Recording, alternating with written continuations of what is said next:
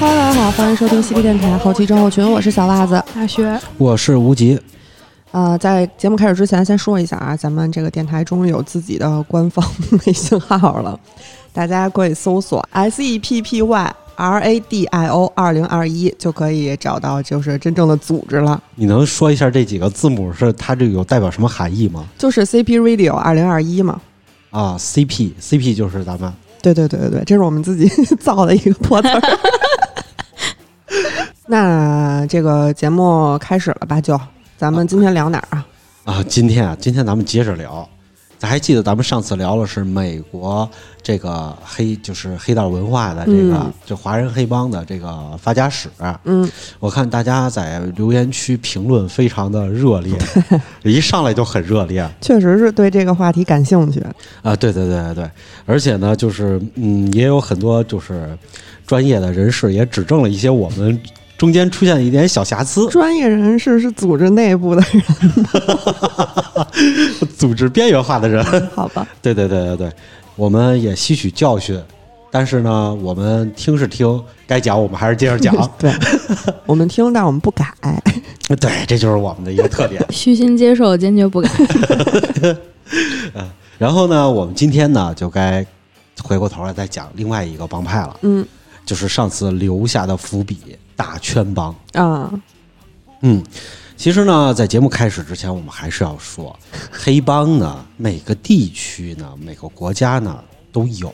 咱们只有黑恶势力。，对，只有在咱们中国，只有黑恶势力， 梅开二度，没有这种黑帮。对，呃，他们有呢，咱们也都说过了，是因为那些土壤滋滋养了这些嗯，对，组织的诞生。在中国香港呢，这说得上名号的黑帮啊，有挺多的。嗯其中呢，就是有一个很著名的帮派叫大圈帮。嗯其实，在上个世纪的时候啊，因为这个当时的政治体制有一些不完 善，都赖英国。那是对，没错，是是是，都赖他们大英。嗯对，而且当时咱们国内啊，出现了自然灾害，嗯吃饭这个工作成问题了，他就会去寻找这个生机，去打工。跟去美国差不多。哎，他们呢，就有一些人就会偷渡到香港，为什么呢？就是因为咱们当时，你看这个港英政府边界不严，然后这个陆陆地界限又这么长，就很容易去能偷渡过去，偷渡到这个香港去打工。嗯，游也游过去了，离得近。是，哎，这对，反正就是很近嘛，就是嗯，就就整个就是连起来的。而且当时的这个英国政府啊，其实它的治理啊，并不上心，嗯咱们就说了，是当时回归之前十年，然后英国政府才开始给你捣点乱，留下点问题，搞什么那个什么民主政治什么的。但之前派一个总督过来，总督就一直在这坐着不管事儿，很多问题就是越越来越放大了嗯。它就等于是一个自管的地带，包括也出现了当年的什么赛博朋克风格什么的，都会在香港出现。嗯对，所以呢，这个流窜过去的这些人呢，去打工的人，他被当地本地的这些工厂主啊，或者说是本地的这些店主啊什么的，挨认为自欺负己受到了歧视。嗯，就是你想，这是资本主义社会嘛，万恶的资本主义，是你就立刻感觉到自己干的很多，然后也没有多劳多得。阶级差距有点大。对，然后你当跟一跟人家提工提工资的时候，人家就把你开了。嗯比较有名的那会儿，就现在没有了。那个九龙城寨嗯应该就是聚集了大量的这些偷渡过去的人嗯啊，对对对，那就是赛博朋克风格的来源嘛。对，就是因为他们这些人这个团体，他们就是为了保护自己的钱财，保护自己的利益什么的，最后他们就会变成了就是自己的利益大于一切。嗯，然后呢，这个团体就越发就紧密了。然后上个世纪末的时候，其实香港的这个黑势力一直都是香港电影，咱们看也知道，都是一个非常热门的元素。比如说我们都爱看的《古惑仔》，对，大家听着背景音乐就是《古惑仔》的， 嗯，这个大圈帮啊形成啊，它其实来历啊就是众说纷纭。在上一期节目里头，我们给大家提了一个，就是说是敬爱的邓爷爷在那边画了一个圈嘛，嗯叫大圈帮。还有一种说法就是，当时咱们内地的这个城市，咱们看现在的地图，这种特大级城市都会用一个圆圈给圈起来，嗯都是大圈儿和小圈儿。大的是那种红圈儿，比如说北上广深，它都是用红圈儿给圈起来的。所以呢，来自于这个广州这帮人呢，他们可能也就是说自己是来自于这个大圆圈儿的这个地方。嗯，叫大圈帮，也有一种这种说法。他们这些大圈帮的人呢，加入的人啊，身份很复杂。有一种说法是呢，他们一种人是出自这种经济比较落后的地区，当时、嗯当时有很多这种的，然后食不果腹的人，然后就是偷渡到了香港形成的帮帮派。还有一种说法啊，是这帮人啊是由这种当年上山下乡的这种知青，嗯他们偷渡过去的人组组合而成的。还有就是，当年对越自卫反击战的军人嗯退伍了以后，咱们知道那个年代的话，退伍了很多人很难分配工作，你要么回家种地去是啊，他这个转业了以后，他们就只能去那边去打工。嗯，咱们现在看这个打拳帮或者说打圈仔吧，嗯咱们电影里边基本上看到就形容的是大陆来的所有混黑社会的人，但其实当时实际情况主要指的其实是北方人，或者就是说除了两广以外省市的人。因为两广他们其实是有自己独立帮派的，而且他们语言相对来说也通一些。嗯啊，对，大圈帮下头还有一些支系帮派，可以看出他们的来历。嗯嗯比如说，大圈帮下头有一个子帮派，他们也是这种树状结构，嗯，子帮派叫湖南帮，就是你一一听就可以知道这些人的来历是从湖南过来的。嗯是是是对，刚开始你说这些人过去了以后，他们形成的这个帮派可以说是在香港历史上已经非常靠后了。嗯呃，包括就是香港早期的时候，就是当时比较大型的帮派，就是由国民党残兵成立的那个十四 K，然后还有由中统特务局成立的那个那些帮派。嗯哎，对，混到帮派去了。啊，对他们最后就是逃出大陆了以后，他们就是各种那什么的嘛。嗯嗯而且就是十四 K 的话，他这个十四 K 这个帮派和这个金三角关系还非常深，嗯，因为他们都是国民党残兵，然后发迹的。所以呢，就是去了以后，这个大圈帮啊，其实它并没有一上去以后就特别的震撼，嗯成为一个这种世界级的帮派什么的，当时根本看不出苗头，就是一群打工人。在那会儿的话，就最主流的四大帮派啊，就是十四 K、新延安、和盛和，最次最次才是打拳帮，嗯他们是最底下的这个。所以呢，他们这四个帮派就在这个香港就开始上演了传说，一直到七十年代的香港街头，到七八十年代了以后，大圈帮慢慢就成为了当地绝对的一个主力了。香港的黑帮团战当中啊，经常会出现大圈帮，嗯最后就变成了在当地的就是经营赌场，然后敲诈勒索保护费什么这些的帮派。所以呢，就是其他帮派对这个大圈帮啊，就是特别的看不惯，看不惯了以后呢，他们就要打压大圈帮。啊嗯，外来人嘛，抢人家的生意呃对，而且还有一点就是大圈帮的语言啊，什么东西跟他们也都不太一样。是就说的话，他们都是其他帮派大部分都是说粤语为主的，而大圈帮的话，就像袜子刚说的似的，由于是北方有很多北方来的人，甚至是因为它是全国性的团体，所以他嗯们讲普通话。对，那在香港的街上的话，你让别人一听的话，到今天为止，你在那儿讲普通话，别人还会多看你，是对吧？所以呢，他们就开始发生摩擦。然后呢，摩擦呢，他们就觉得就是还是按照香港原来的那个套路，我人多打人少，嗯我用歼灭战的方式，所以他们还是派很多的人去，但是就出现了很多的传奇，比如说啊，当时有有一个传说，就是有三十多个香港当地的帮派的马仔，嗯在一个麻将大厅里头围了九个大圈帮的成员，两边就开始发生斗斗殴，嗯然后呢，大圈帮这些成员呢，九个人呢，看这情况以后，就立刻抄起了当时的台球杆儿，然后呢，九个人背对背，然后用那个在军队里使用的刺刀阵的形阵型，然后撅折了这个台球杆儿以后，不断的冲锋，然后集中冲锋，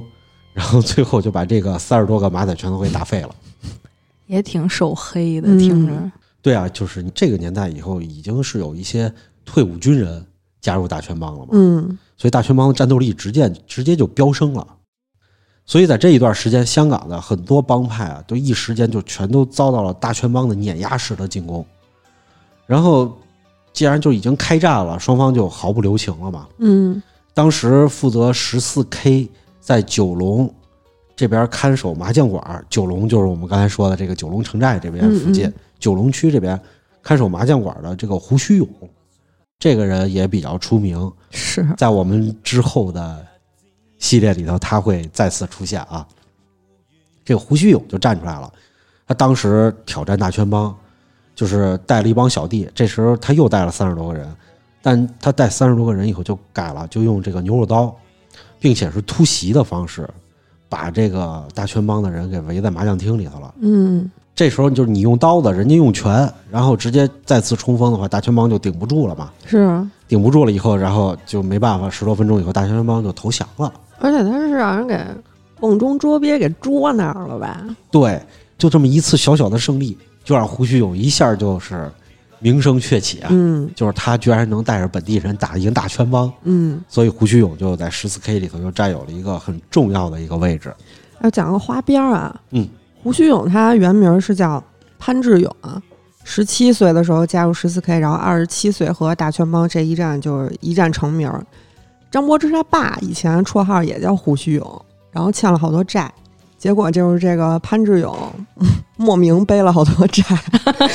然后他小弟就到处去找张柏芝他爸，最后找着人之后把胡子给剃了，说以后你不许再叫胡须勇了。 然后还有一个就是香港还有一个叫绰号叫胡须勇的是谢霆锋他妈狄波拉的现任哦， 而且离这这个都不远。 对对对， 而且这个潘志勇他据说啊是当时绑架刘嘉玲的那个幕后黑手，就是因为他们当时投资拍《轰炸天龙会》这个电影，然后刘嘉玲不太配合，后来就被劫持了。然后嗯，他不是有那个不雅照被曝光在什么八卦周刊上了吗？嗯，然后当时就引起了娱乐圈对黑道的抵制。然后就有人因为这个事儿去采访这个潘志勇，然后他也不承认，他就说因为我就因为这个事儿打过他几个大嘴巴，我也没有给他拍不雅照。反正就是他跟娱乐圈的关系还挺深的。嗯，嗯，你看这个胡须勇啊，这个就因为这个外号就背背了一屁股的债， 然后完了以后还被人污蔑。对，最主要是那俩胡须勇，刚才你说完以后，我反应了一下，好像是亲家关系。这个咱们就不好评论了，应该是比较后期的事儿了。所以后来胡须有啊，他很快就升到了十四 K 的大老板的一个位置上，嗯哎，他就带领了十四 K。这个人会在咱们后面的系列里再次出现啊。这时候反抗大圈帮的这些还是比较少数。你看胡须勇打赢了一仗，他就能这名声鹊起，啊嗯，那说明大圈帮已经当时已经是在香港已经属于一种统治地位的一个帮派了。是，所以这时候香港其实就进入了一个叫悍匪时代的一个时期。嗯，啊，和咱们今天看见的很多警匪片儿都是因为这个时期才诞生的。嗯，首先呢，一九八一年的时候呢，有一个来自广东的人叫做吴建东，这个人他绰号叫过江龙，嗯，他在那个尖沙咀，他抢劫了一家表行，就是手表的这个表行。嗯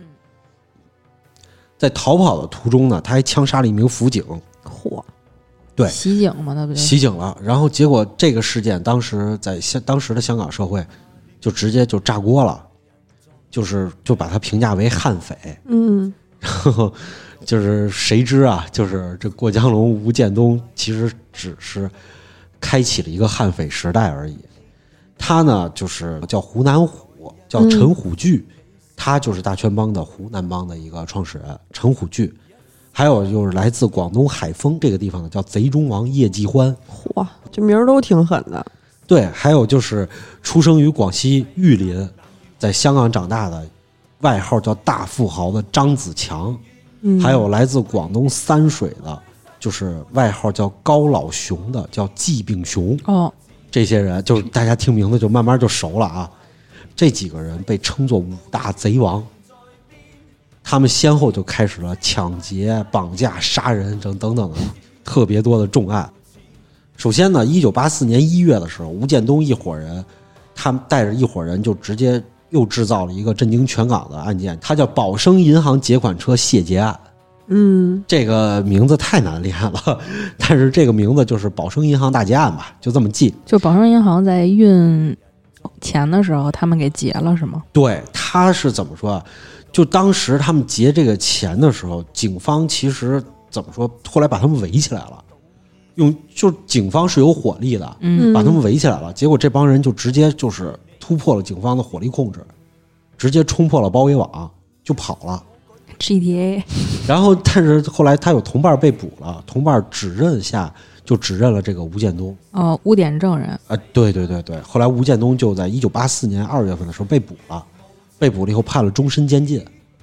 然后这个人呢，就在二零零九年的时候，就是因为肝癌在监狱里就去世了。嗯这个人就被关死了。然后，但是呢，他的事迹就等于是拉起了大圈帮的一系列的这个悍匪。嗯在吴建东之后呢，就是湖南人陈虎踞就开始出出场了。他是老兵出身，嗯一九八五年的时候呢，他策划抢劫了香港的弥敦道的中信表行，也是从抢表行开始的。然后他在去抢劫的时候，当时有线人就透露了他的消息，嗯然后警方就直接去那儿就布下天罗地网，还在那个中信表行对面大楼上就安下了摄影器材，就准备拍一下香港皇家警察威武擒贼的一个画面。然后结果没成想，没成想啊，陈虎踞人家是老兵出身，你想想，他就根本就不怕香港这帮，哎呀，这帮这个皇家警察的这个围捕，就你们都是什么什么呀？出来以后，直接就是四十发子弹打伤了七名警察，妈哟，然后直接带着一百八十万港币，然后就突围跑了。这个录下了香港皇家警察威武被伤的画面。是，然后呢，就这个画面，当时因为录下来了，然后就被电视放出去了。嗯然后当时香港就是大家就人人震惊啊！你想香港屁大点儿地儿，怎么又出悍匪了？颜面扫地，是。然后呢，陈虎踞呢，就一看香港警察既然这么不给力，咱就接着搞吧，就马不停蹄的在这个一九八五年五月十七号抢劫了这个香港荔枝角的一家金行， 嗯这次不抢表行了，抢金行。然后六月十一日又抢劫了一一一辆这个运款车，嗯然后呢，一九八五年九月底的时候，就是这帮人最后身份暴露了，被人给告密了，然后就被香港警方给强攻给拿下了。嗯，感觉那会儿好多结案特别多，是因为确实这个呃监控啊这些还都非常落后，对，他们才敢就是这么明目张胆的，而且都爱抢表行。那会儿表行每个表行里都有好多好多的劳力士。嗯啊，对你对他们抢的没有错，是这样的。你抢现金的话，你想一张一张纸币合起一块儿，那么一大摞才多少钱？嗯你抢金行的话，这个金子又又厚重啊的，对然后那是多少钱？表行这东西又轻，它又值钱。对，你抢着名贵的表，那比金子还是值钱。真值钱， 对，是真贵，嗯，这时候香港就大家就很害怕了，就觉得这些这些大陆来的这个这个这些人怎么就是跟以往的黑社会不一样啊？以往的黑社会就是收受保护费，然后黄赌毒，卖点盗版光盘，然后怎么这些人就开始太嚣张了，穷哦有凶点极恶 了，是真啊是，所以呢，当时香港人啊也知道这个名号，就称他们为大圈帮或者叫做省港骑兵。这名字挺帅的，嗯是那种旌旗招展的旗。嗯，省港骑兵。在这个吴建东啊、陈虎踞啊，他们被捕了以后啊，当时啊，就是陈虎踞去抢劫银行的时候啊，他有一个小弟，这个小弟他带着一块儿去的，小弟就开了眼儿了。陈虎踞被捕了以后，别人就问这小弟怎么办啊？他说接着抢啊， 嚯，跟我去抢去。这个小弟就叫季炳雄。嗯啊，大佬出场了。季炳雄经常是他的形象就是那种独狼，嗯，人送外号就是独狼嘛。手也黑，对他不断的在香港抢劫作案，然后季炳雄作案方式是每干一单活儿，他呢就得回内地去躲一阵儿。哦，对，因为当时没有回归，咱们和英国之间他没有这种印度是吧？对，而且这个国际刑警什么的他也不好逮这个事儿。嗯，你也找不到。然后呢，等这个风头过去了以后呢，他就继续潜入香港，然后继续作案，神出鬼没。然后而且呢，就是他作案的时候，但凡他觉得这个事情快暴露了，他就会把自己的同伴杀人灭口。哇，对，所以呢，香港警方就是把他定义为头号犯悍黑匪。吃黑了，嗯他真是。还真够狠而且的。他是小偷起家，我记得是，一九八零年代末的时候，这会儿已经快是临近这个回归还前十年了嘛，都到这个时候了。这时候，季炳雄呢就伙同他的两个同道就抢劫了两百万港币的名表，还是表，然后他又潜回内地了。潜回内地，这回他躲得比较久，在广州呢就结婚，然后呢就怎么说呢？结婚完了以后，带着老婆就移民到加拿大，还生了个闺女。他就是因为就是经常去抢劫这些名贵的珠宝嘛，嗯，他给这自己的女儿取名叫珠宝。行行行，季炳雄这个就是怎么说呢？他这个嚣张完了以后，他就躲到加拿大去了嘛。嗯然后，但是呢，他们还是有同伙的。当时啊，在一九八四年抢劫金铺的时候，其实啊，就是他们抢劫完了以后，就是有好多小弟被抓了，嗯，逃跑的时候被抓了。但是抓了以后呢，有一个人成功越狱了，嚯，这个人就是广东海丰人叶继欢。啊，你看香港警方， 就是你要从源头那儿吴建东那儿抓了以后，你好好逮着就完了。真是，这一个又一个就这么出来的。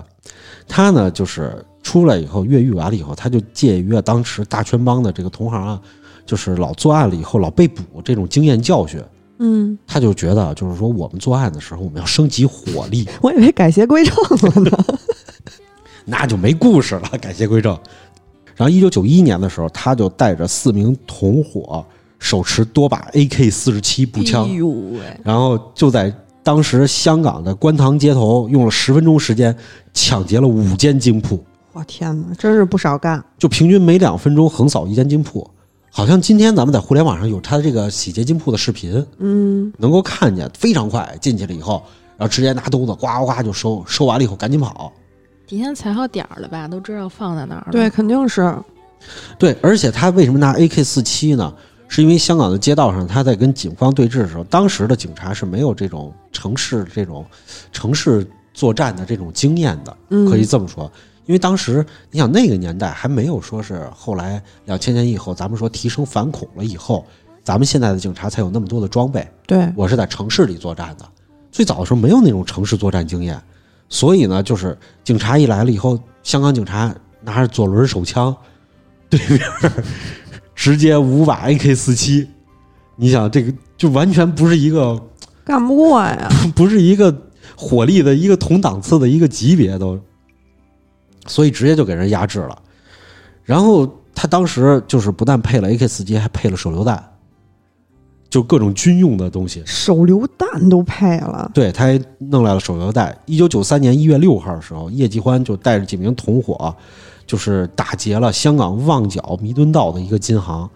然后当时就抢了市值三百多万港币的金饰品。嗯，就说啊，当时抢劫这个金饰品的这个叶继欢啊，在繁华的弥敦道的马路上亲自扎马步，镇定地举起 AK 四七步枪把风， 然后呢，警察过来了以后，他直接就跟警察交火，交火打了十二枪，然后抢劫的全过程被市民无意中用摄像机给录下来了。嗯，我们今天在网上也能看见，同伙出来了以后，叶继欢就手持 AK 四七，然后掩一路护突围掩护就冲过去了。当时这个画面被在电视上反复的播放，成为了香港历史上最经典的悍匪抢劫镜头。嗯，今天很多的电影素材都对对来源于对这次事件。挺 威风了，听着确实是，太威风了吧？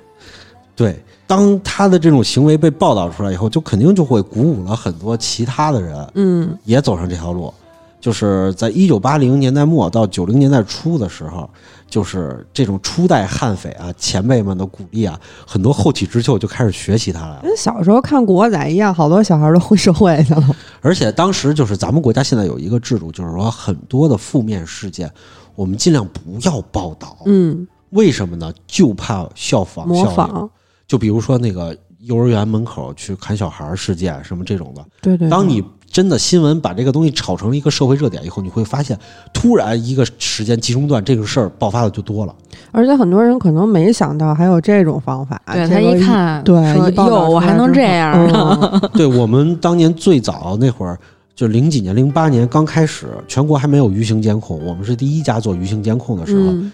当时我们就遇到很多事儿，我们很不解啊，我们就觉得我们是新闻工作者，为什么不能把这件事情报道出来，让全社会去批判它？嗯但是我们当时的领导就说了，说我们一定要要用这种舆论压制的态势。我们说这个东西就你就很反这种这个舆论公开化的这种嗯流程嘛。他就说很多负面事件你报道出去以后就会出问题。其实就跟美国一样，他们那边就是，比如说一有什么乱啊，就是大家会抢东西，然后你就会发现越来越多人都去抢东西了。嗯，是黑人版《水晶之夜》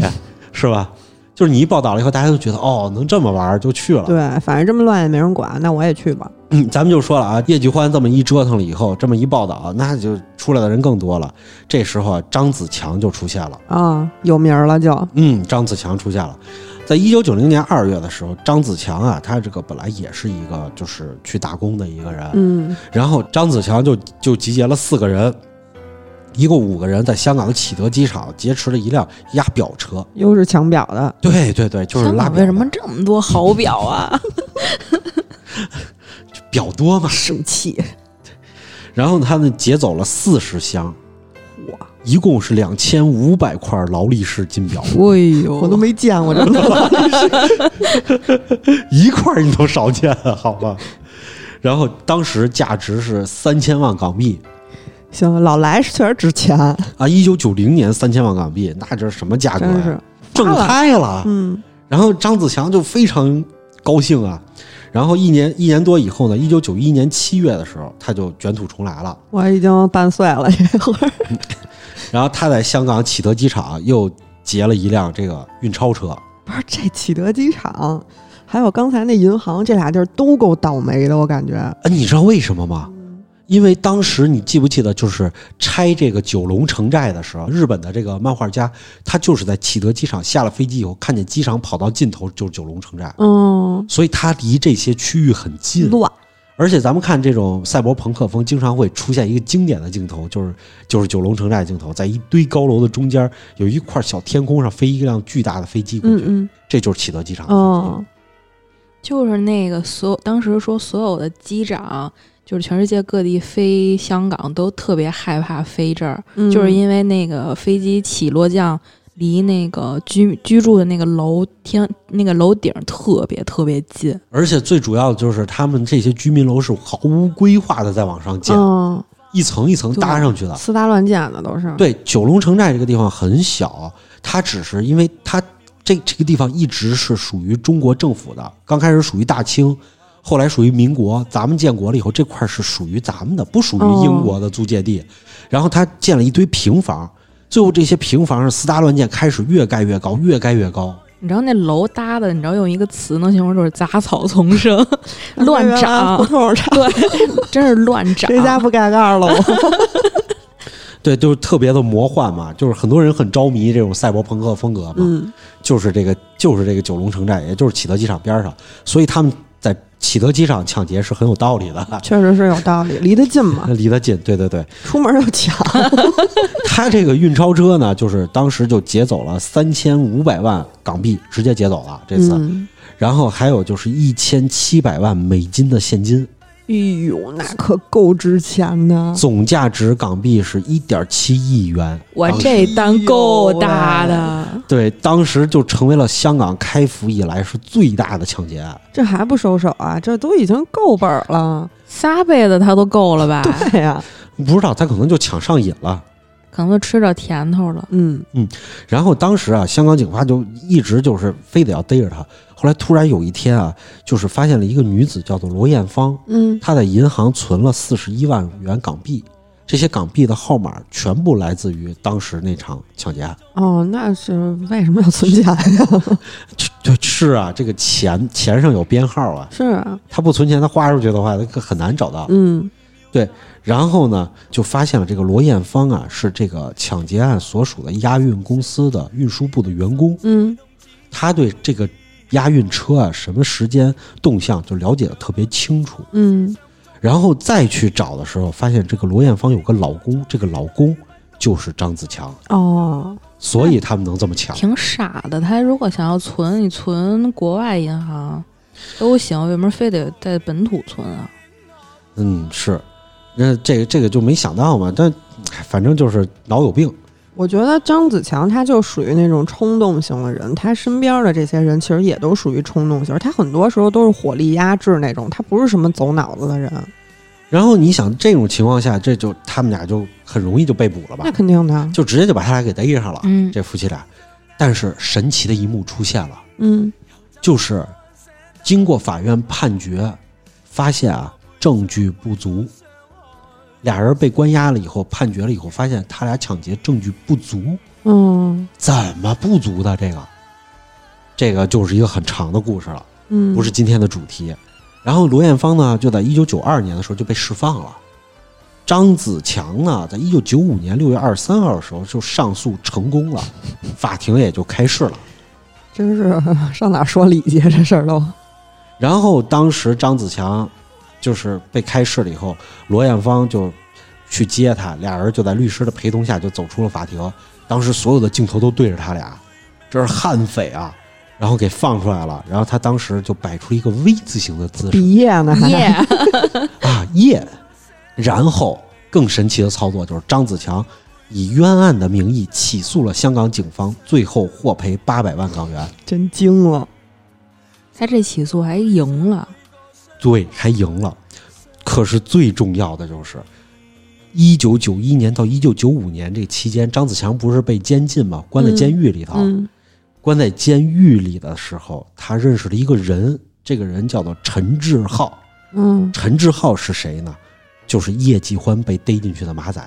哦，然后结果出狱了以后呢，张子强就通过陈志浩就联系到了叶继欢，俩人认识了，两大贼王一聊天儿，会哎呦有啊强强联手了，就是兄弟啊，你这咱真是得干票大的，就是干票大了。然后俩人俩贼王一想呢，咱得干多大一票呢？要不这样吧，咱俩去联合绑架李嘉诚的长子李泽钜吧。 这么 大，就是他们干这事儿，香港警方都就脑子不够用，想不过但想这想事儿不我好到。像知道这事儿，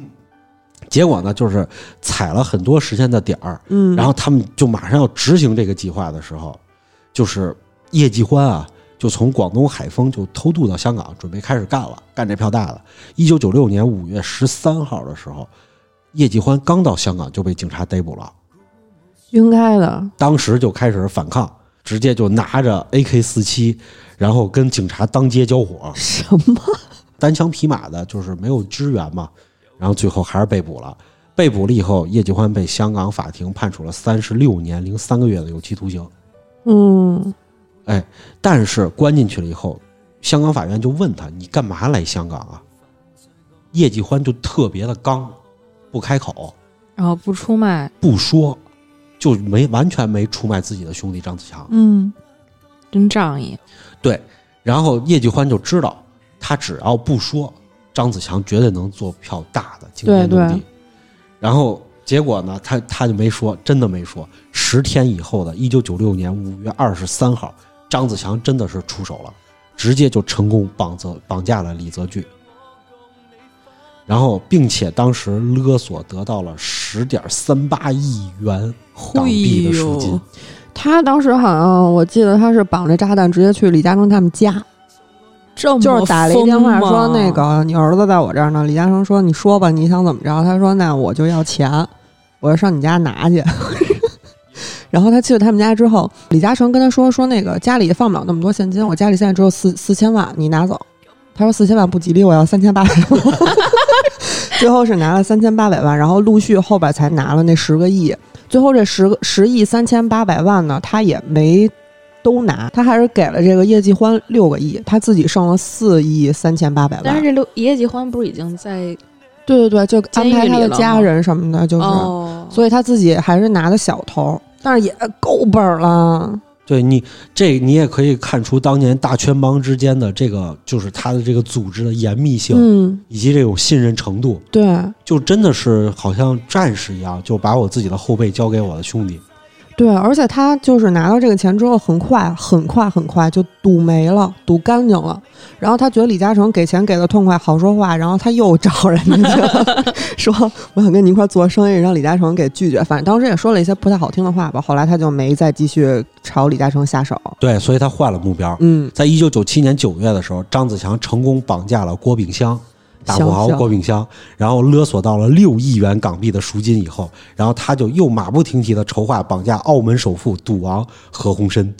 他可够疯的。他是要把当年他是首富级的人物都 都绑一遍。但是最后，由于这个计划被识破了，就没得逞。对，而且何鸿燊本身他身边就有很多保镖嘛，而且他跟黑道关系也是吧，咱也不远，呃对不远不远不远而，且他知道这个计划之后，他就不出门了，嗯他也绑 绑架不了了，是就是这可想而知，当时的这个悍匪时代的时候，香港有多猖狂。挺疯的，真对挺疯的。就是我们今天我们为什么就是能看到这个就是港片儿的这种警匪片儿嗯拍的特别好，咱们大陆的话很少有这种的这个就是出来的，是是就是就是就我出了一征服嘛，我我就是有一片子我们常德那个张军。嗯就是抢银行那嗯个嗯持枪抢银行的张军什么的，很少有什么的，就是因为题材不够。 嗯，香香港这边真的是比不了，比不了，杀那会儿疯了真没 他们那边乱呀、那是会吧 儿街头械斗的电影确实是好看，原来就是现实比电影现更精彩。嗯 对对对，是更精彩。然后张子强就是当时他更精彩的还在后头呢。张子强就觉得啊，就是当时觉得这不解气，这个赌王这个没绑上，然后觉得自己还得干票更大的，他就从内地偷运了八百多公斤的炸药和两千多枚雷管儿。他要干嘛呀？他就不知道，就这个东西，他足以把一栋大楼直接给炸塌了。我印象中，他就是偷运这些东西，好像是为了要救叶继欢。 炸监狱，对，他就直接把监狱炸平，把人放出来。那这人不也平 了吗？一块儿这个不知道，他可能对监狱里的内部构造和作息比较了解，毕越狱竟进去过嘛。 对，这个太太恐怖了。如果要让他得逞了，这可能这早于九幺幺就先出这种说不好他是要事件了炸哪儿，反正是没成功这事儿。对对对，就是张子强的计划挺严密的，但是他疏忽了一个政治形势，就是一九九七年七月以后啊，就是香港已经回归了。嗯，回归了以后，那你这个你这会儿的话，你再去干的话，咱们已经换岗了，然后包括警察的执行能力也不一样了。对。而且我我记得啊，但我不知道这能不能说啊。我记得是因为当时就是他其实也是一个退伍军人出身，然后他是因为那个香港那边儿把这个录像给咱们内地的这个部队看了，部队知道他是什么路子了，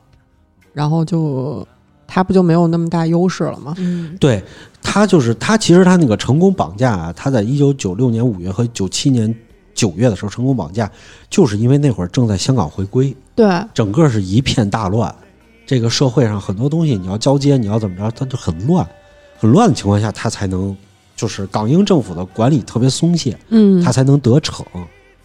当回归完了以后，那就没那么好弄了。嗯，所以的话，就是他运过去的那八百多公斤炸药和两千多个雷管儿，就直接被香港警方给这已发现已经了。对，这在内地绝对死刑了就，然后张子强发现了以后，他就直接跑了，就跑回内地了。嗯他跑回内地了以后，内地的警察就开始直接跟踪去追踪他的行迹了。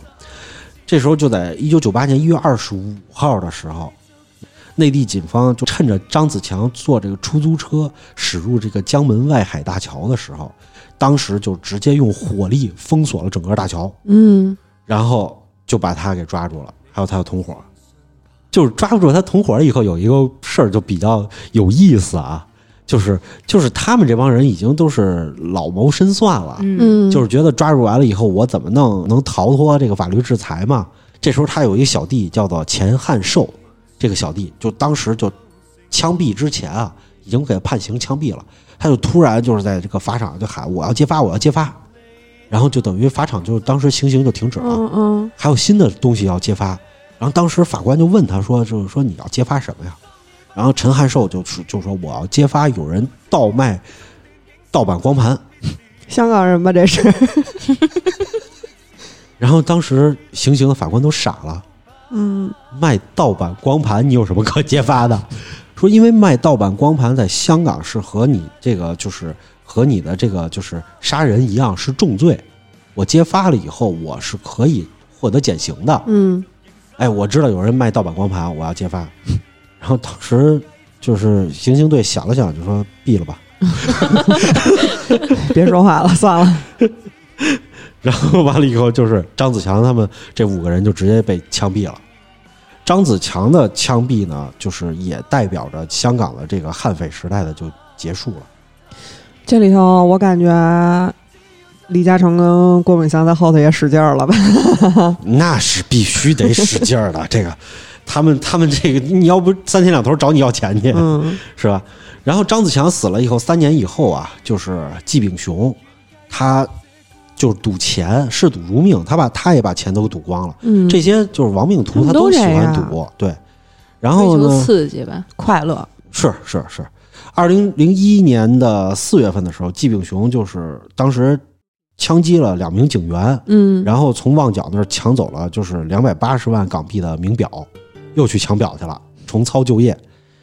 然后当时警香港警方就直接把他列为这个危险人物了，然后就开始发了这个史上最高的这个红通，嗯，就是两百万港币来追捕这个纪炳雄。嚯，我记得当时说他这个红通是一百七十八个国家通用的通缉令，嗯对对对，对对，国际通缉令。最后是在零三年的时候，纪炳雄最后就落网了。嗯落网了以后呢，他的落网就标志着这个时代真正的结束了，嗯，而且也标志着大圈帮里头这个悍匪枭雄他们集体就落网了。是就是大圈帮不再是具备这个在这个省港地区的这种的这种武力恐吓的这种对对对对，这种的趋势。当时啊，省港地区还有一个澳门，我们也不得不提，嗯就是因为澳门离香港特别的近，大家也都知道这个事儿。然后澳门呢，也算当年的一个半法外之地的一个地方，嗯嗯，尤其是它的这个赌场业比较确实发达。博彩业吧， 哎，对，博彩业比较发达。哎，博彩业大佬们也都玩集一中在些澳棋门。牌游戏什么的，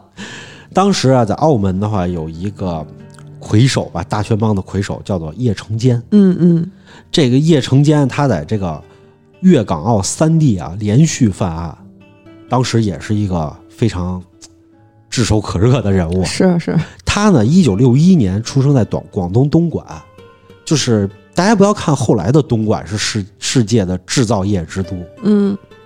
别嘴角别上翘，制造业之都啊，那个的已经没了，那个那个都已经没了。然后，但是，一九六一年的时候，那会儿东莞它只是一个小镇子，嗯，它还并不是特别的，怎么说发达。发达？对，嗨，六几年哪儿发达呀？所以呢，他呢十几岁就就混迹深圳的街头当扒手，嗯十八岁的时候就是他呢就立志跑到香港去当古惑仔混混社会，然后呢混了几年也没干出什么名头来，就是小小偷小摸，然后经常被警方给逮了。然后这个叶成坚呢，就是郁郁不得志嘛，就说那我干脆就跑到澳门去算了，他就跑到澳门去了。结果呢，到澳门了以后，他就发现这是一个降维打击啊！嗯，好混了，而且我在香港历练出来，我跑到澳门，这这全是小角色。澳门，然后他在澳门就拉拢了一大批，就是来自于大陆的这个地区的小混混，嗯，就组合成了一个小团伙，他就成了一个大圈帮的一个分支机构。然后他在那儿就当老大，然后他就不断的就跑到这个澳门啊和广东啊什么这些地区去，去去干嘛去？就犯罪。他呢属于是这种智力型犯罪的罪犯。哦，嗯他不是说是像那个前几个那么的火力凶猛那种，莽的那种，对嗯不对对对是对，他智力型犯罪主要呢就靠绑架和劫持台商为主。嗨，你你想这个这个风险性很低，我劫持台商，嗯，那台湾找谁说理去 啊？没人管，找美国。 美国也不管啊。而且据说他就是他自己说啊，他挺看不上张子强他们的，就觉得他们都没脑子，莽夫。就是他觉得犯了事儿让人发现不了才是真本事。你看这个，就这些人的发迹，为什么大圈帮咱们讲了这么多他们的当年在香港的发迹史，你就可以发现这个帮派已经跟之前那些帮派都不太一样了。嗯，以前那些帮派都是我要讲义气，我是一个门派，啊、我是或者说加入了洪门，我要去完成一个什么事情，或者说我有一个主体的思想，我要去做一件什么事儿，对不对？无论是推翻满清政府，还是一直到后来的保护这个圣火，嗯我是有组织什么的。嗯但是呢，大圈帮这些人已经变成了我为了犯罪而犯罪，就是捞钱好勇斗狠。我要么去抢，我要么去绑架，我要么用智商我去干你，我就是为了犯罪而犯罪。他变成了一个纯粹的黑帮，他刚开始就开始去劫持这个台商，然后呢，他的下面的人员分工特别的细，他分的特别的细。有这个有这个监控的，有监视的，嗯有踩这个点儿逃跑的的，哎呀，就是这个手，而且他那个手段也是特别的残忍，就是他买凶杀人，经常不自己动手，嗯，买凶杀人，他光命案就达到六起，妈哟，然后他绑架台商以后，他还撕票，他还撕了三起票，那可不够讲武德够狠的。他这个一下就变成了这个当时的澳门的黑道大佬，嗯，但是的话，恨他的人也特别的多那。肯定的，一九九八年的时候，叶成坚就收到了香港帮派，就是怎么说呢，出价数千万要购买澳门十四 K 的老大崩牙驹的人头。嗯他当时就毫不犹豫的就接单了，他觉得这事儿应该好办啊。嗯，然后结果就在一咖啡厅里头，发现当时呢崩牙驹在咖啡厅里正喝咖啡呢，然后上去就咣咣就给两枪，然后死了吗走了，没死。那他怎么不补枪啊？我为什么要说这种话？就是他认为就是已经打死了嘛。然后崩牙驹就没死，嗯崩牙驹没死这个事儿就被惹了很大的祸了，因为崩牙驹背后的后台太大了，嗯 嗯，而且这个人他还不是就是说在十四 K 里他的地位啊，还不是说是我海外拓展去到什么欧美地区开拓地盘儿什么，我们后面要讲到的这些故事。崩牙驹的故事是，他最后是整合了港澳地区的黑帮，接受改造。对，但是他也是进去了，躲过一劫，对对对对对，就这个人，他最后还是有理想、 有成绩的， 所以呢，这个人没死，他也是一个可以说是幸事吧。其实这时候，叶成坚就被港澳粤三地的警方就直接就盯上了，嗯就希望能够把他给那什么了。然后在一九九九年的时候，这会儿已经快到上个世纪末了，一直没找到叶成坚这个人，然后躲了就对，躲了，但突然他就出现了。他是怎么出现的？他可能手头又没钱了，他去抢劫一个商人，怎么抢劫的？这个商人啊，就是在路上走路呢，他呢骑着一辆自行车过去，哐当就把人撞倒了，撞倒了是谁？骑自行车？叶成坚啊，叶成坚自己单枪匹马骑着自行车过去，咣当把人撞倒，然后光天化日之下就抢了人家六百万的现金，直接跑了。商竟然人带够六百 万现金，走大街走着，嗯，行行，因为他被盯上了以后，就消失已久嘛。就是当时那边的那些商人们就觉得，就是说，这个已经当时黑道势力已经就是要么出海，要么蛰伏，嗯，要么接虚心接受咱们的改造，嗯嗯，就是觉得就是呃已经就是很安全了。没想到这帮悍匪时代的遗留遗留者，他居然还能再出现过来来抢钱，是啊，他就专找富人来抢。嗯后来还就是经常去抢这个当时黑道其他大佬手底下的这个马仔的钱，然后那不最就是挑衅吗？这就像对呀、最后香港那黑道那边已经开始出钱了，香港黑道给警方出钱出了一千二百万缉拿凶手。 你想，就是黑道和白道联手起来开始悬赏来缉拿他。一九九九年的时候，澳门回归在即，嗯然后呢，叶成坚在澳门躲着也不行了，于是呢，他呢就当时潜回内地看他闺女，他跟他，姘头上，然后他女儿当时生病了，嗯，他还是挺爱他女儿他的，是纯恶劣吧？好像是嘴有点问题，对对对对对。然后他回来来看他女儿，然后手术，然后什么的，然后结果当时警方已经盯上他了，然后直接就被捕了。本来是跟姘头商量要跑跑到国外去，他然后们没跑出去，对对就，在酒店被摁了。叶成坚当时已经联系好了要逃到加拿大，嗯然后但是他们就是没跑了嘛，然后结果被捕，被捕之后就枪决了。嗯，这也属于是大圈帮怎么说呢，在这个咱们国家的领土范围之内的最后的黑恶势力。对，而且大圈帮好像都愿意去加拿大。嗯，为什么呢？咱们就像要讲的海的那一边，嗯，山的那边，海的那边。有一群大圈仔。当时啊，面对即将回归的香港啊，其实就是很多在英国殖民时期横行的帮派都要换战场了，都已经开始去准备了。大圈帮当时看上的就是加拿大，为什么呢？就是你比如说你要是去美国的话，美国倒是地大物博，美国西海岸大圈帮确实已经去了，嗯但是发现没有那么好立足，因为那个地方的传统的黑道帮派太多了。嗯，咱们说过，你想那边已经多少帮派了？有传承的那些。衍生帮派都那么多了，已经。而欧洲呢，像十四 K 啊什么这些的，就早都已经过去了，嗯对吧？然后呢，在这个时间段呢，他们选来选去，一看，哎，咱们捏柿子要捡个软的捏吗？看加拿大不错，那就咱们去加拿大吧，地大物博，地广人稀，那地儿好混，他们就去了加拿大了。在九十年代的温哥华的唐人街啊，其实已经有很多华人在那儿经营了数代了。嗯但是的话，他们经营是特别艰苦的。为什么呢？因为华人在哪儿经营，哪儿就是富人社区。就是你想啊，就是确实咱们比人家勤奋，是勤奋很多。对，所以呢，你是富人社区呢，就是很多黑道都盯上你，就抢，专门盯着抢是吧？收保护费，就这么一回事儿。就是就是，嗯，像当时呢，就是我直接站你家门口敲门进去，我是哪儿哪儿哪个帮派的，来交点保护费吧，就这样。嗯到今天为止，像在南美的那些华裔生活的社区，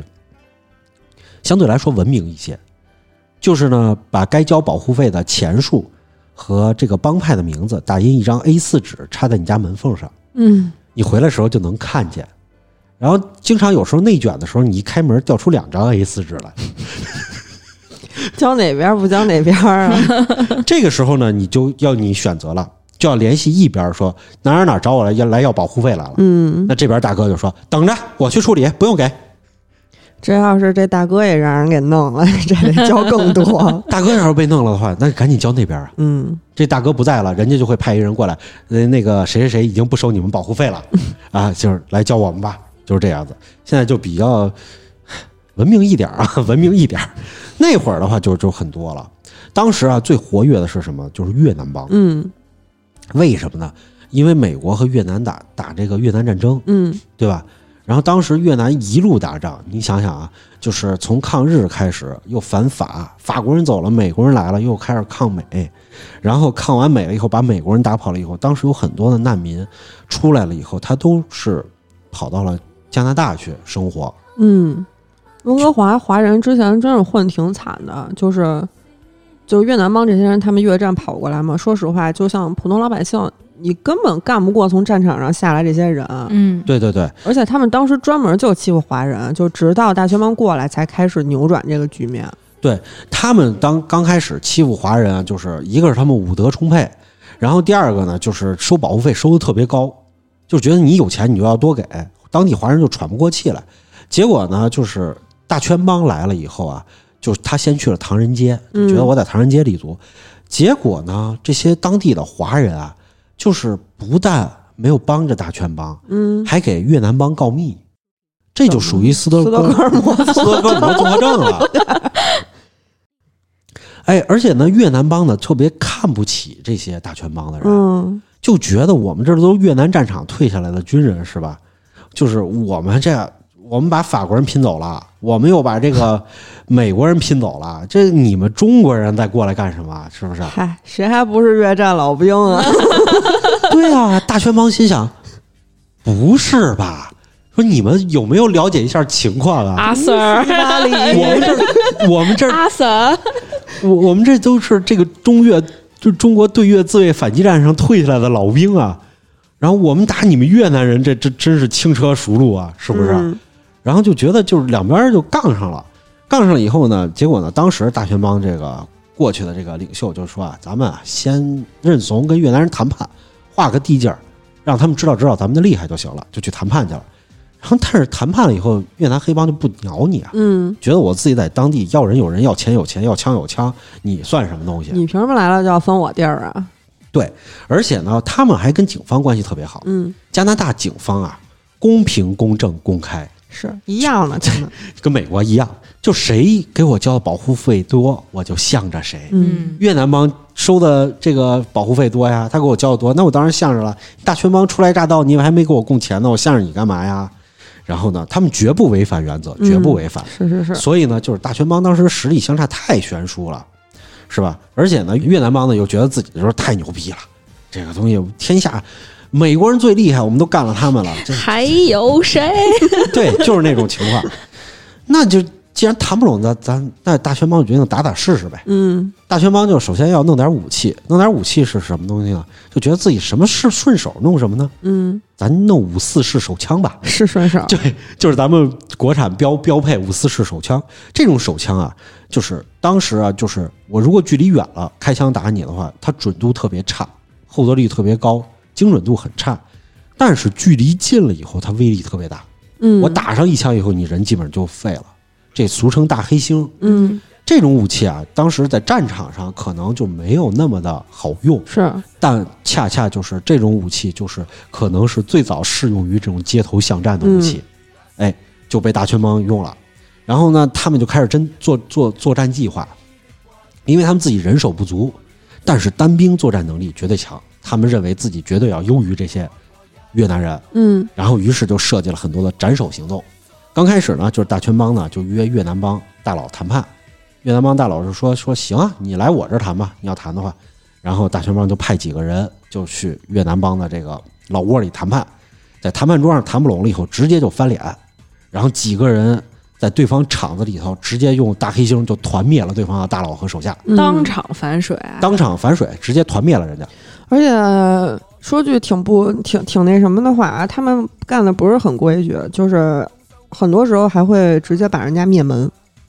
这么狠吗？嗯对，然后他们就开始，就是这事儿出了以后，然后越南帮不就全都是有有警惕了吗？嗯有警惕了以后，他们就开始直接主动出击，以这种小团队作战的方式，就冲进各个越南帮的聚会的据点儿，然后斩首对方的大佬。等对方啊这个小帮派新任的大佬上台还没整合势力的时候，还没统一的时候，就再来一波斩首，就连续斩首。对，就是群龙无主了。就让越南帮越打越散，越打越散，就不知道该听谁的。然后，而且也出现了很多帮派就不敢，我不敢当这老大，嗯我一当老大，第二天我就就被死了， 就被大全帮给灭了。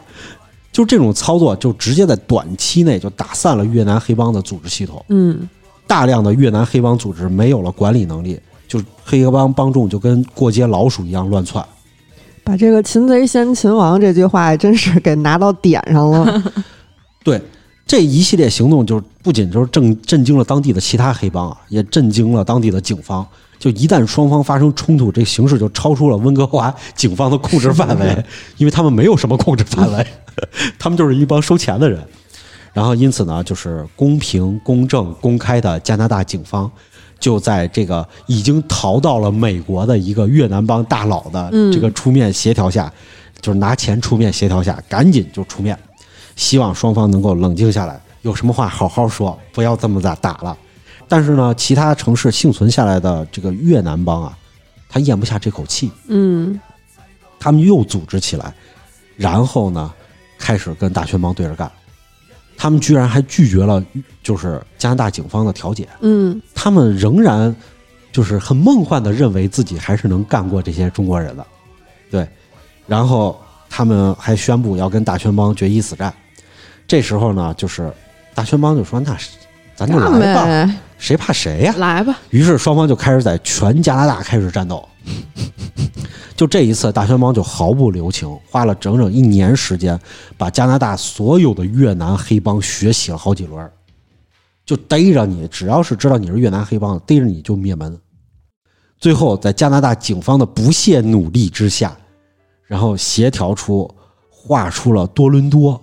给越南帮立足。最后一次跟越南帮火火并也是在多伦多。对，最后就是划出了多多伦多的几个区，这几个区让越南帮立足，然后大圈帮不许在这儿屠杀越南帮，嗯然后毕竟越南帮给我们给我们加拿大警方交了这么多年钱，稍微给点面子。然后从此呢，越南帮就苟在多伦多不敢吱声了。这中间故事其实还挺多的。就刚开始的时候，其实是越南帮先动的手嘛，当时杀了大宣帮挺多的人，然后双方才开始火拼。但是其实敌我双方实力差距还是挺大的，因为大宣帮确实毕竟是一个刚来的嘛。大宣帮当时是最开始是表面上假装调停，然后暗地里就是跟本地的势力协商购买一些军火。当时是跟这个白人黑手党组织地狱天使联系的，说我从你这儿买点东西。补给一到位之后，立刻就升级了。最后就是越南帮实在受不了了，他们先报警了。然后，然后当时这个警方呢就跟大宣帮说：“赶走吧你们。”然后大宣帮一看，这太鸡了吧，就等于说是新仇旧恨又升级，持续赶架。最后警察也没有办法了，找那个国际刑警去做了背调。查完之后一看，操，确实管不了。然后警方就跟越南帮说：“你赶紧走吧你。” 最后越南帮呃很多人都跑到美国去了。对，你想，就是加拿大警方是什么呢？他是加拿大当时是美国的小弟，对吧？嗯就是什从这么叫当时？ 啊、现在也是对。然后呢，你想他是美国的小弟，美国呢在在越南战场上被越南人干了一个，然后干完干回来了，然后打败了，然后他不敢管越南帮，然后呢，结果呢一看大圈帮来自中国。中国那边对越自卫反击战赢了，把越南又给干了，他更不敢管这个大圈帮了，所以他最后就是变成了一帮这些的人，对吧？嗯待着呗，嗯，这时候呢，大圈帮赢得了这个对越黑帮自卫反击战的胜利 之后，回过头再一看，就是那句话了，还有谁？ 你过来呀、从此呢，大圈帮就在加拿大站稳了脚跟，停止了仇杀，然后警方也是松了一口气我。哦算完事儿了。啊，就是他们终于开始经营起这种黄赌毒、诈骗、高利贷、洗钱、销售赃车这种正常的业务了。行行，然后警察松了一口气，哎呀祝福，他们。对，所以这个其实大家对这一段儿比较感兴趣的话，可以有一个网络小说介绍给大家看。嗯，这个网络小说叫做《大圈杠北美华人黑帮战争》，作嗯者叫冷眼看客，然后里头还是挺细的记载了这些事儿的。大圈帮在加拿大啊，这个风云人物啊，还是诞生了一些的，嗯，但一般都很低调，在我们国内报道也非常非常的少。对对对我，们都没怎么听说过。我们现在就要给大家介绍一个人，这个人叫做谭国聪。这个可能有人就是当时就问了啊，这个加拿大警方不能跟美国警方一样渗透进这个大圈帮搞破坏吗？就是我起码是挑动你们之间的帮派内部的矛盾啊，什么东西的，或者挑动几个华人帮派之间内斗嘛，嗯这个不行吗？不能。为什么呢？因为大圈帮啊升级了它的组织架构，非常的严密。这就是我们之前提到 的，啊，小红本儿吧，对他们呢成员呢，首先都来自于香港这边，不是你想加入就可以的。嗯，而且呢，即使你找到了香港的线人呢，你想打入他们大圈帮也不行，嗯，因为大圈帮的组织切口都是小红本本儿，这个东西你没个十年的功底，你就背不熟它。对，你没法背上句接下句。所以呢，这个大圈帮啊，就是在加拿大呀、加拿大政府啊，就是对他们毫无办法。但是大圈帮渗透加拿大政府的能力是一顶一的强，就是被反渗透了。二零一九年的时候，刚过去的二零一九年，两年前了，加拿大发现啊，洗钱活动当时特别的猖獗，它已经深入了当时温哥华当地的各种地下的经营场所了。嗯他们就想查查到底幕后是谁。结果啊，他们一查，查出了这个谭国聪，嗯他呢就是一个大圈帮的大佬。其实这个人早就好多次的入狱了，对，就是被查出啊洗钱啊、贩毒啊、仇杀啊一大堆的罪名。然后的话，这个咱们都知道啊，这个人呢，就是他多次入狱，但是加拿大这个法律啊，嗯，公平公正公开， 对对对，一再要强调，这个律师啊，就上去刚刚刚的一通辩护，最终呢，二零一六年的时候就被被判入狱十五个月。但是他这十五个月可没蹲监狱，对，没错，没蹲，嗯，就因为公平、公正、公开嘛，交了钱你就可以不蹲嘛。保外就医都不用，就给钱就行，是吧？嗯、对对他对是判十五月监禁，不用坐牢，哦对，没错。二零一九年被捕以后啊，警察就冲进他们家里头了，然后冲进去了以后，直接就懵了。嗯他们家墙上直接就挂着这个谭国聪和这个当时之前的这个大不列颠哥伦比亚省前省长的合影，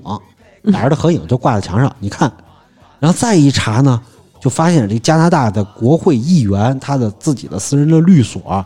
都在帮谭国聪洗钱，嗯，然后而且呢，在谭国聪被捕的时候。还正在帮他购买了一套价值七百七十五万美元的豪宅， 就是加拿大的议员自己的律律所在帮他经营。是是是，所以呢，现在谭国聪这个人被判成什么样，有没有结果了？唐国宗这边好像是咱们一直想拿他，对，因为加拿大的司法体系导致这个人一直留在加拿大，没有给遣返回来。他最早怎么过去就挺迷惑的，他是到了加拿大之后，然后跟移民局说我没有护照，就是有一个蛇头把他从香港运到了泰国，然后不知道怎么着又到了韩国，从韩国飞到温哥华，本来当时就要给他遣返的，后来他直接就申请了难民，留在加拿大的。然后九十年代初的时候，他跟他前妻两个人就因为各种就是犯罪，然后收到了驱逐令了，已经。当时不知道为什么，就是处理驱逐的时候，他俩就没给弄走。后来呢，九八年就有人投诉他，他放高利贷，然后警察去搜他们家的时候呢，就发现了各种什么没有兑现的支票啊，还有毒品，还有武器。这不就成为一个案子了吗？然后这个案子的公诉时间长达四年，所以这个期间他就又没有被遣返。然后二零零二年的时候，不知道他用了什么关系，花了多少钱啊？最后这个 B C 省的法官裁定，不接受窃听材料作为证据，他被无罪释放了。嗯，零四年呢，又要给他遣返，当时他还是嘖托了一个移民官，这个移民官以人道主义和同情心为理由，批准他可以留在加拿大，还给他申请了永居的机会。反正就那意思，就是孩子都在这儿生了，不能让他们骨肉分离。反正就就那意就那么说吧。这这这加拿大就就喜欢这个，对，然后零六年的时候又从他们家搜出了毒品、武器什么各种东西，然后又起诉，花了四年，结果遣返这件事儿就又中断了，他又在加拿大苟了好长时间。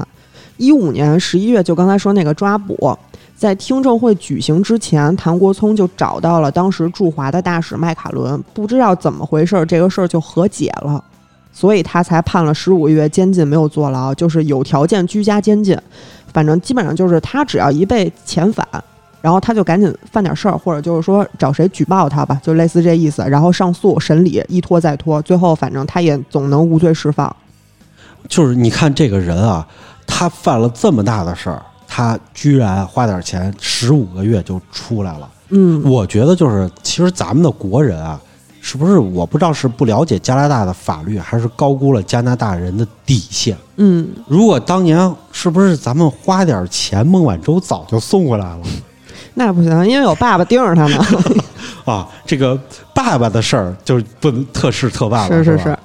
然后咱们现在就要讲回到这个大圈帮，为什么说这个大圈帮在这个加拿大干出了一个惊天动地的事儿？嗯就要讲到他的终极大佬了。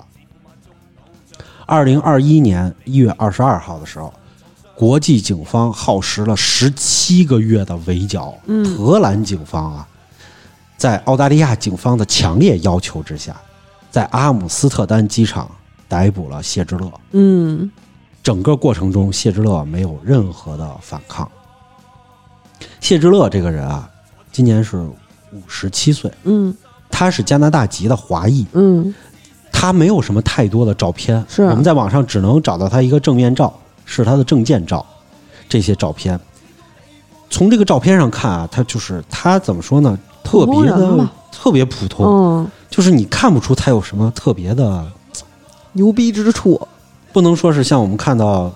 这个某里巴巴什么这个总裁似的，一眼就能看出他这个过于常人之处，对吧？对。但是我看那谁的照片儿，就是那个最刚才最早咱们说那个胡须勇，他那照片一看就是一狠人。还有那个季炳雄，看着就特狠。嗯张子强这些你都能看出对，来，但是到这一代的时候，你会发现他们都已经是看着特普通了。谭国聪你也看不出是什么个嗯，特别的人物来，你就会觉得他是一个嗯吃的胖胖的， 然后完了以后就是一个特别街坊邻居的那种角色最。多可能觉得稍微有点钱，但是觉不出来是一特狠一人。对谢之乐这种人的话，你一看就是跟那个公交车里碰见的这种的，这个让不让座的这种大叔都没什么太多区别。嗯就是这么一个人啊，他呢被送绰号叫做亚洲矮子。嗯这个绰号其实并不简单。谢之乐虽然在咱们国内没有什么名气，但是在国际上他是一个非常的狠人。嗯他被与这个墨西哥的大毒枭古兹曼和哥伦比亚的大毒枭这个埃斯科巴并称为世界三大毒枭。会哎呦呦喂，这里头就要提一提咱们这个出现过几次游走在咱们节目几次的古兹曼了啊。嗯他这个亚洲矮子的绰号是为什么呢？就是因为他出道比古斯曼晚。嗯，古斯曼的外号叫做矮子，因为哦古斯曼只有一米五二高，他呢江湖人送外号就叫矮子。嗯然后呢，他有多狠呢？简而言之，就是他是墨西哥最大贩毒集团的头目，是多他少都听说过。他整合了墨西哥当地很多的大贩毒集团，最后变成了贩毒集团的总头目。他手底下控制着一个数量达十五万人的武装贩毒我部的队。妈呀！独立建国吧，让他 咱们都天天说本拉登、本拉登什么的，通缉犯什么东西的，嗯但是其实，在福布斯十大恶人榜上，本拉登是第二位，古斯曼是第一位榜首。他该的，他为什么呢？他因为他把传统的制毒贩毒的这个产业链啊，他改造升级成了军事手段贩毒。嗯咱们在之前的节目里提过，他用飞机贩毒，是用汽车运，有后来潜艇，他有 对对对对，后来他还用潜艇贩毒，啊是吧？而且他还雇佣了经济学家为他做销售策策划来贩毒，还雇佣了法律专家为他的贩毒事业合法化，而且他还和这个大的毒品制作人，所谓的绝命毒师叶真理，嗯合作，工业化大批量的制造高纯度的毒品，有管理天赋，最后他他的这种毒品销售其实是触及了美国的各大医药公司的利益，嗯因为美国各大医药公司的它的这个镇静剂啊、这个制片什么，其实就是美国很多毒品的来源，嗯阿片类药物嘛，所以美国才会跟他对着干。而且还再再提一下，刚才咱们提的第三大毒枭，也是在咱们节目里出现比较少，今天刚提的埃斯科巴。嗯这个帕布罗·埃斯科巴这个人啊，其实可能知道的网友就更多了。网飞有一个网剧拍到了第三季，就叫做《毒枭》，嗯讲的就是他的故事。他太传奇了，嗯他呀，在这哥伦比亚呀，已经是无法无天了。他是可以去刺杀自对自己不满的总统候选人，只要你说你是要缉毒，这个总统候选人说出这个名号，就把你杀了。而且呢，他曾经带私人武装攻占过司法大楼，屠杀当时的哥伦比亚法官。真狠。而且，他有一天突发奇想去竞选总统去了，他差点还当上了哥伦比亚总统。嘿呦，这个人就很传奇了。你想，能被拿来跟古兹曼和埃斯科巴并列相提的谢之乐，他的势力得有多大？形势得有多恶劣？嗯咱们完全没听说过。为什么呢？就是因为谢之乐懂得低调做人。嗯因为咱们华人啊，就是他懂得这个做事情，我做的越大，我要越低调，我要隐在后头去，我不能出来来显。所以呢，他其实他的实力是这三个人里最大的。我觉得他们这种人都属于这种玩脑子的人，不是像之前比较早期的那种，就是莽夫蛮干那种。莽夫全都被他们干了。 呃，但是埃斯科巴也够莽的了，嗯所以谢之乐总觉得古斯曼和埃斯科巴把把他们仨放在一起提是对自己的一种不尊重，因为觉得那俩人确实脑子可能差一点。嗯，所以呢，谢之乐呢，他就很低调。他的巅峰时期啊，他控制着全球百分之七十的冰毒市场，哎呦喂，向十二个国家输出大量的毒品。真行。根据联合国毒品和犯罪问题办公室的估计啊，谢之乐团队仅在亚洲地区掌握的毒品交易规模是每年七百亿美元。嗯保守估计，谢之乐本人一年的收入是一千两百亿人民币以上。而且我很震惊，一个就是毒品交易规模如此之大，得有多少人在吸毒嗯这个事情？就可能我我们是生活在中国，不但生活在中国，我们还生活在北京，可能离朝阳群众比较近， 嗯，就是没有就是接触过这个。但是这种教育规模好像在国外吸毒是一个很普遍的事情一样。呃，在新西兰的时候，它本地是不合法的嘛，嗯，但是也是会有一些人会有这种私下交易。基本上你走到哪个红绿灯儿，如果说你在红绿灯儿或者说在电灯上面看到那上挂了一只鞋，这儿就会有毒品交易。哦，嗯，就是属于一个暗号吧。电灯上挂鞋就是一个暗号。对非邪教啊， 对，之前那第一期的时候我们不就讲过了吗？就是他们那些流浪汉或者小孩儿，他们就是有多那个什么瘾有多大，就是在我们店里会抢那个鞋胶，然后去吸，说那东西能致幻。我很无语，我也。那在英国呢，很普遍吗？英国我知道就是有抽的，嗯但是大麻是吗？嗯，对，就是尤其是那些就是滑滑板的那种板仔，嗯，他们在那个广场上，有时候你路过的时候，你会闻到那个味儿，对对对，你一闻就知道是那个臭味儿。他们当街抽是吗？嗯，对，就在大街上抽，那警察管吗？不管。哦，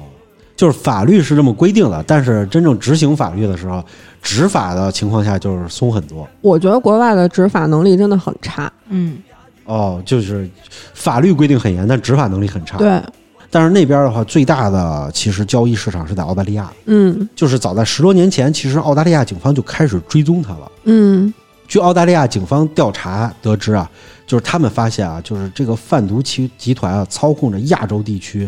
这个整个的这个七百多亿美元的毒品交易嘛，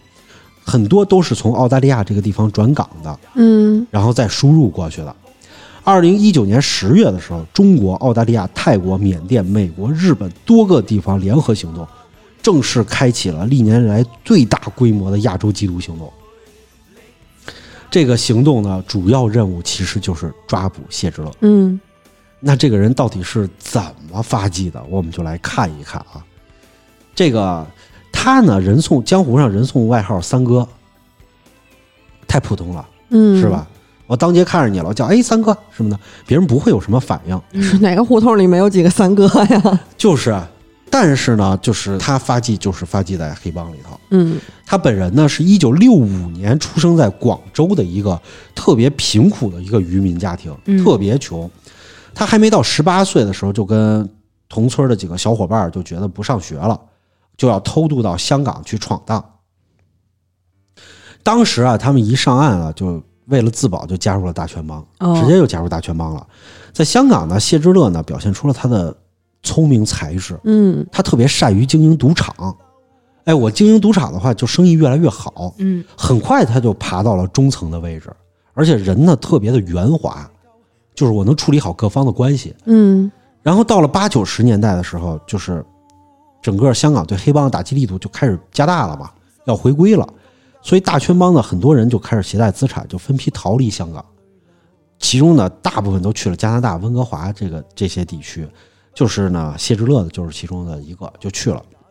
一九八八年的时候，其实就是他为了躲避这个警察的追捕嘛，他毕竟是开赌场的这个大手嘛，要追捕他，他的亲戚啊就帮他移移移民到加拿大了。刚到加拿大的时候，谢之乐其实是洗心革面的，他想有一个正经的工作，哦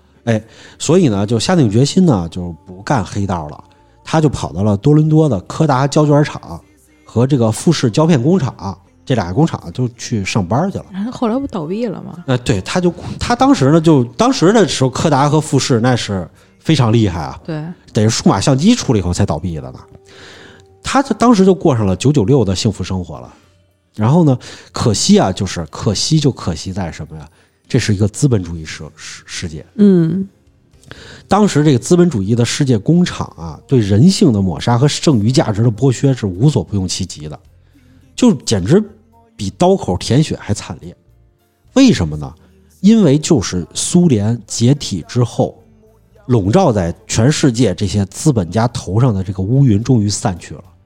他们没必要再假惺惺的给你工人什么福利，嗯我照死了干就是了，我榨取你就是了，没有人替你工人阶级在出头了，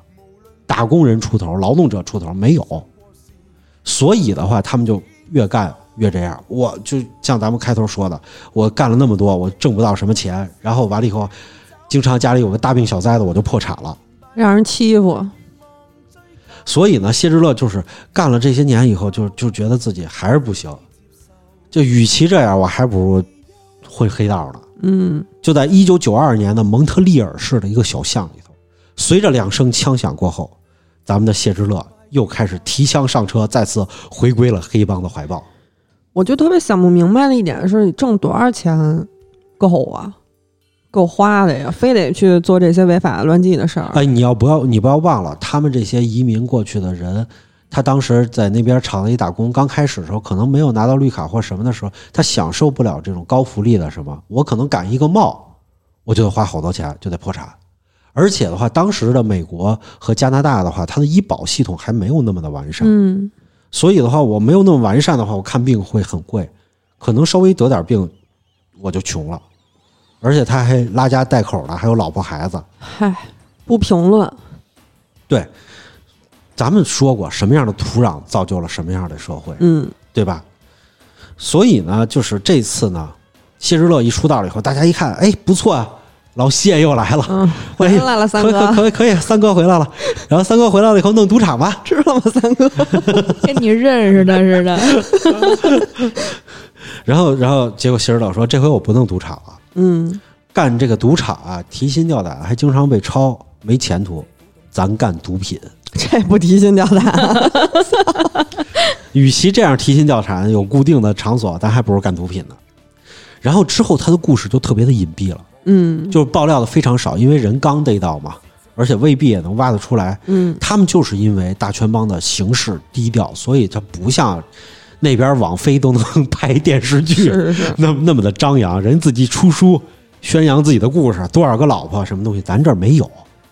你知道，就像《绝命毒师》似的，本来是一个老老实实的化学老师，嗯也是被这个逼的自己生病了，没办法，那我就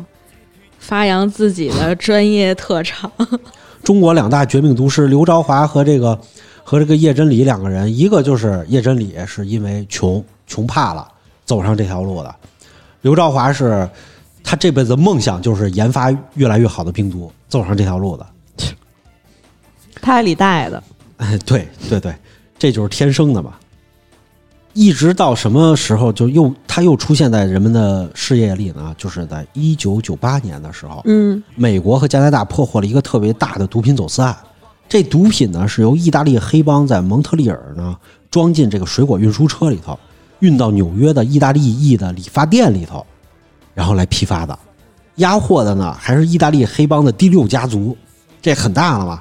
就觉得这个事儿应该是很保险的嘛，不会出什么纰漏。结果呢，这个押货的人他嘴没那么严，嗯，他不像咱电视剧里看的似的，这个黑道家族那么严什么的，他直接就给撂了，说这个货是谢之乐的， 你们去逮他吧。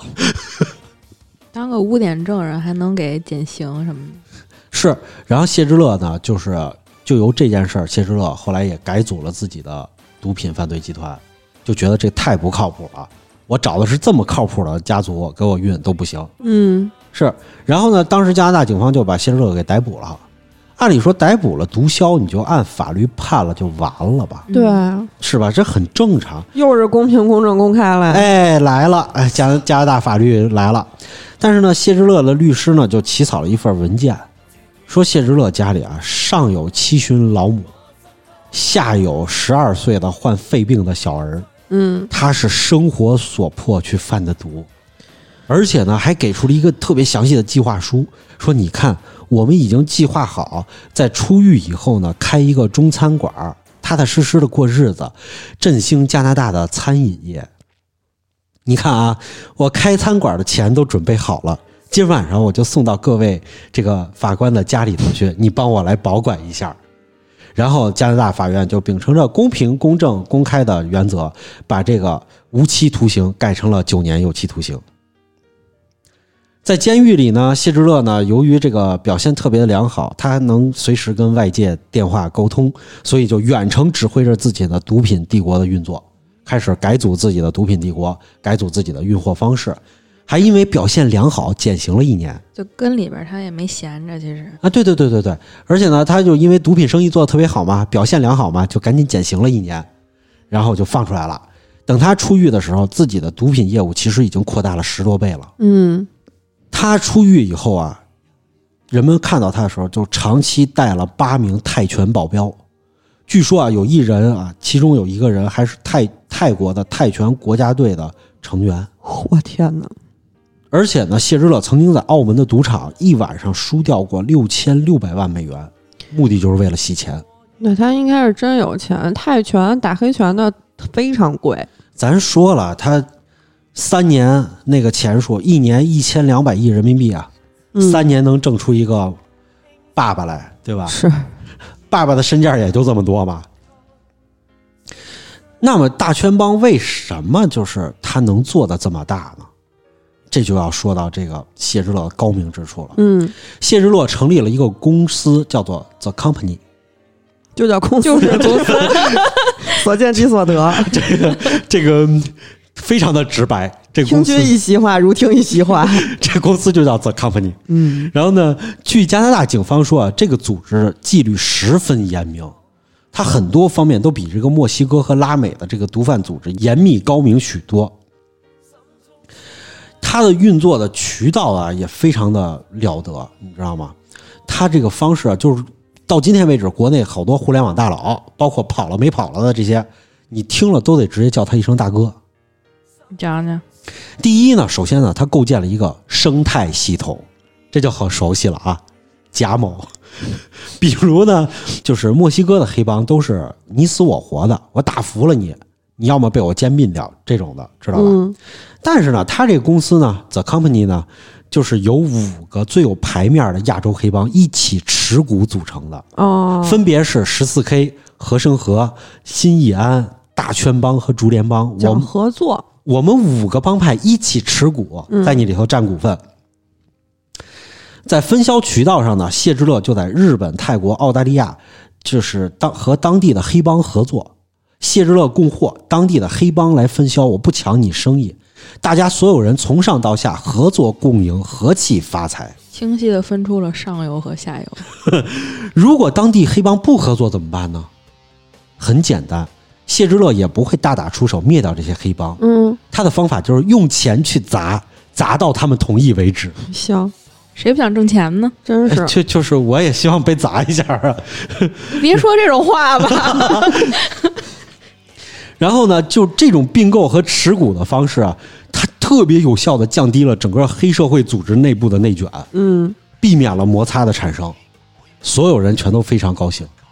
其次呢，就是在品控上，就是产品的品控上，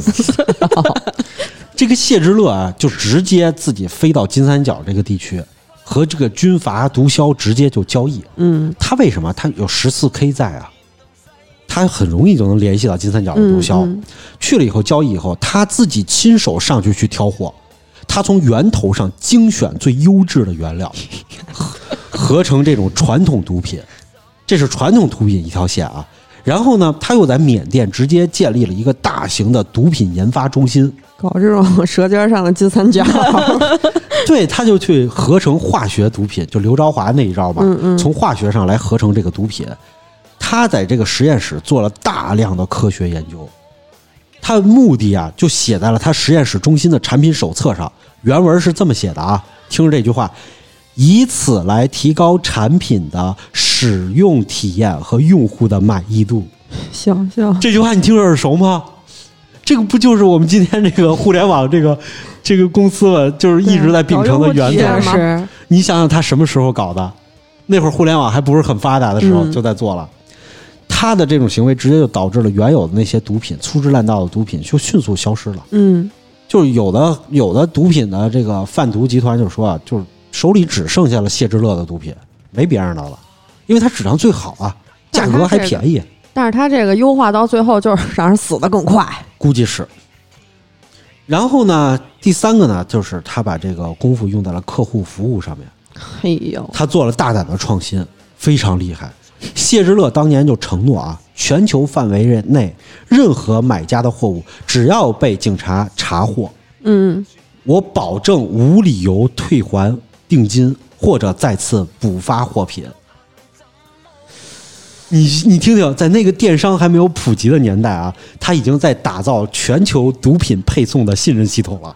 行这跟我们的七天无理由退货是一模一样的。太哎行，太会了，对，就是他们这一套操作下来，你想他能不成为这个世界毒品集团的老大吗？就是别人根本没有办法跟他来竞争。二零一一年的时候，澳大利亚警方在墨尔本发现了一个毒品走私团伙，结果呢，这个毒品走私团伙规模太小了，嗯太小了，于是警方就决定呢放长线钓大鱼，所以呢就是在监听的同时呢，一年里头就不断的截获他们走私的毒品，等于是狂刷自己的 KPI，嗯，就是我也不逮你，我就截获毒品，完成我的 KPI，因为他的供货商就是谢之乐的 The Company，嗯，他一旦出事儿了，谢之乐就要补发，无条件补发他货品。一年里头补发了好多次以后，谢之乐就就想了，你这是不是跟警方一块儿玩儿我呢？呢， 你这也太过分了。于是的话，他就约这个头目见面，嗯，然后就这次见面让澳大利亚警方知道了谢之乐的身份。永久拉黑，但是啊，就是从二零一三年发现他的开始，到二零二一年被捕，一直八年时间，警察为什么抓不到他呢？嗯就是在江湖上流传着他各种的传说，各国警察就是对他无可奈何，不知道他这个人在哪儿。直到二零一六年的时候，泰国当地的警方在仰光机场抓到了一个姓蔡的男子，他来自台湾。然后呢，他把这个毒品白粉裹在腿上，就把他抓获了。起初的时候，警察就询问他，他什么都不说。后来，他警察在他身上搜出了两部手机，里头有这个贩毒组织发给他的内容。除了好多照片以外，最关键的就是一段视频。这段视频里头有一个男人被蒙着脸，不停的哭，然后周边呢至少有三个人在对他进行施虐，用锤子锤他的头，还用这个小型的喷火装置烤他的脚。哎哎呦呦喂，当地警方就说了啊，这个毒贩子手里出现这样的视频，就说明什么呢？是黑社会在警告这些毒贩，如果背叛组织的下场就是这样的。真够狠的，他不是不打打杀杀吗？然后，所以的话就解释了这个姓蔡的男子为什么不说这话。嗯你看，这就印证了之前这个用意大利的这个黑手党贩毒，但是完了以后直接就给人撂了，这个后果这么多年抓不到他，是因为他的小弟绝对不撂他。但是呢，这个视频出现了以后，通过手机啊各种的上下线的调查呢，警方还是摸到了谢之乐身上，还是证明是谢之乐在操控这个事儿。二零一九年的时候，澳大利亚警方就破获了一个一点五吨的冰毒走私案。妈哟，一点五吨，他们就在这里头发现了一一些这个视频的片段。视频的片段当中啊，警察发现谢之乐啊有一个特点是什么呢？由于谢之乐常年沉迷于这个冰毒的品控工作，所以的话，他手接触了很多腐蚀性的液体。嗯他的双手啊有腐蚀后留下的疤痕，哦，手是那样粗糙不堪的。哎，你说这个沉迷品控是好是坏啊？ 最终啊，就是在澳大利亚警方的一致要求之下，荷兰阿姆斯特丹的巡警呢，最终发现了谢之乐。巡警，巡警看到了他的手，发现了谢之乐，嗯就把他抓捕归案了。他呢，预计是在当地就是聆听审讯之后，会被引渡到澳大利亚受审。如果没有意外的话，这个亚洲矮子谢之乐的命运可能就跟那个大毒枭矮子一样，古兹曼一样，被判一个终身监禁，这永远不在杀这个他，监狱里头了。他们啊哎没有当然死没有刑死刑啊！啊，前两天不是还说嘛，要求咱们国家废除死刑？不绝对不能废除死刑，我觉得毒贩就该死。